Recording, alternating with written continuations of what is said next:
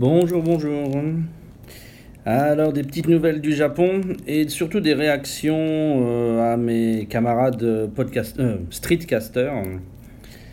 Euh, pour commencer, euh, d'abord, euh, sans personne spécifique et tout le monde, je vois tous les Français et même les Québécois visiblement qui commencent à se réjouir de l'arrivée de l'été.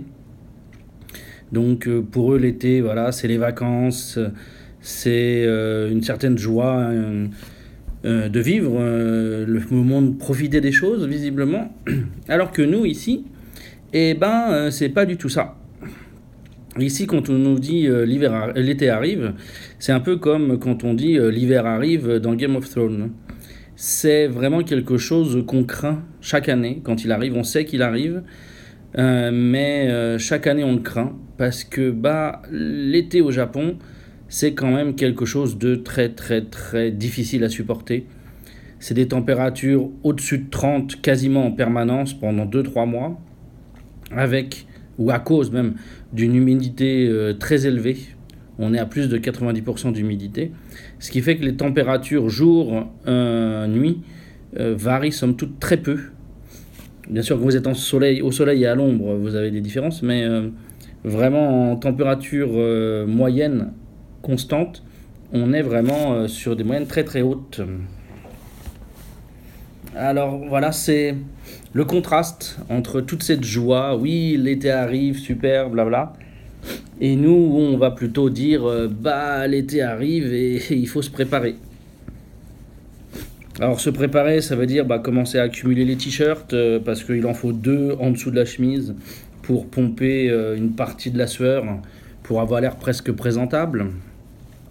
C'est euh, vérifier que tous les magasins où on a l'habitude de faire une pause pour se rafraîchir grâce à l'air conditionné euh, sont toujours ouverts. Sinon, il faut adapter ses routines.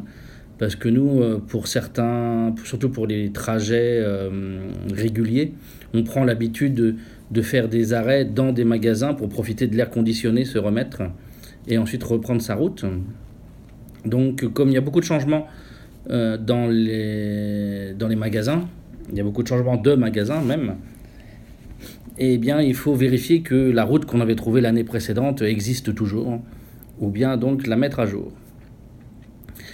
Et euh, c'est donc un sentiment euh, voilà, de, de, stress un peu qui nous accompagne avec l'arrivée de l'été, parce qu'il faut préparer ça.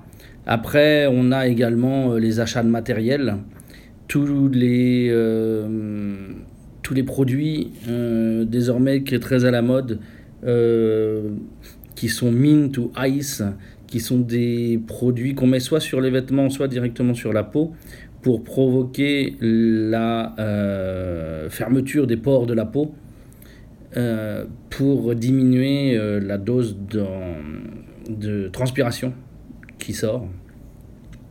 Il faut également commencer à sortir les gourdes parce que bah, acheter toujours des, on peut facilement acheter des bouteilles d'eau ou de thé ou de soda euh, au Japon dans les machines, mais ça revient cher et puis bah c'est sale quand même parce qu'à chaque fois c'est une bouteille en plastique. Donc beaucoup de gens quand même préfèrent avoir euh, leur, euh, leur gourde isotherme euh, dans une poche qui de toute façon serait occupée par une bouteille d'eau.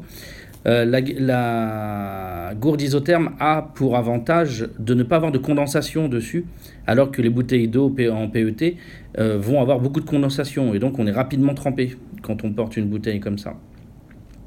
Donc là, on a euh, les, les gourdes isothermes qu'on prépare, qu'on ressort, qu'on nettoie ou qu'on achète.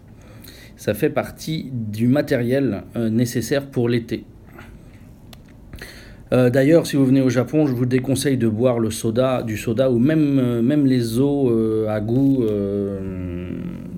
les eaux plates à goût, genre Volvic citron et ce genre de choses, parce que même là, vous avez des calories et vous buvez tellement dans la journée que vous faites un saut dans le nombre de calories qui est énorme.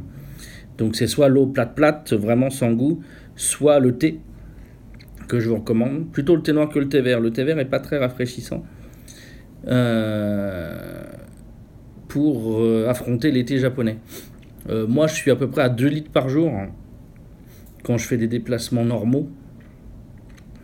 Euh, chaque, donc 2 litres par jour pendant l'été. Parce qu'avec la transpiration, c'est à peu près à ce rythme-là, quoi. Ça peut au bout d'un moment même passer à 2 litres et demi ou 3 litres parce que le corps a tendance à prendre l'habitude de recycler beaucoup d'eau. Et donc en fait, plus vous buvez, plus vous transpirez aussi. Donc euh, le problème c'est que si vous buvez pas, vous allez vraiment vous sentir très mal euh, assez rapidement. Donc il faut quand même boire. Mais euh, voilà, la consommation d'eau, si on ne se fait pas attention, elle peut monter très haut. Et ça peut avoir des conséquences un peu difficiles. Bah, la transpiration d'abord, et puis après quand même, ça fait tourner le système beaucoup plus vite. le système physiologique plus vite. Et donc ça peut créer une certaine fatigue. Donc voilà. Il y a un équilibre à trouver. Voilà, c'est à peu près tout. C'est euh, ce que je voulais vous dire au sujet de, eh bien, l'été arrive. Hélas, l'été arrive. Surtout que cette année, on nous promet un été plus chaud que la moyenne, peut-être un été record, euh, un, peu comme, vous, comme euh, les Français viennent de vivre. Là, on nous promet minimum deux mois d'une chaleur très très très intense, plus intense que la moyenne. Dans toutes les prédictions météo. Donc je vous tiendrai au courant. Euh, là, on est encore à la période où il fait bon, chaud au soleil dans la journée et le soir la température baisse. Mais ça va pas durer. Sur ce, euh, je vais m'arrêter là sur ce sujet-là. Et puis pour d'autres sujets, je vais probablement faire d'autres programmes après celui-là.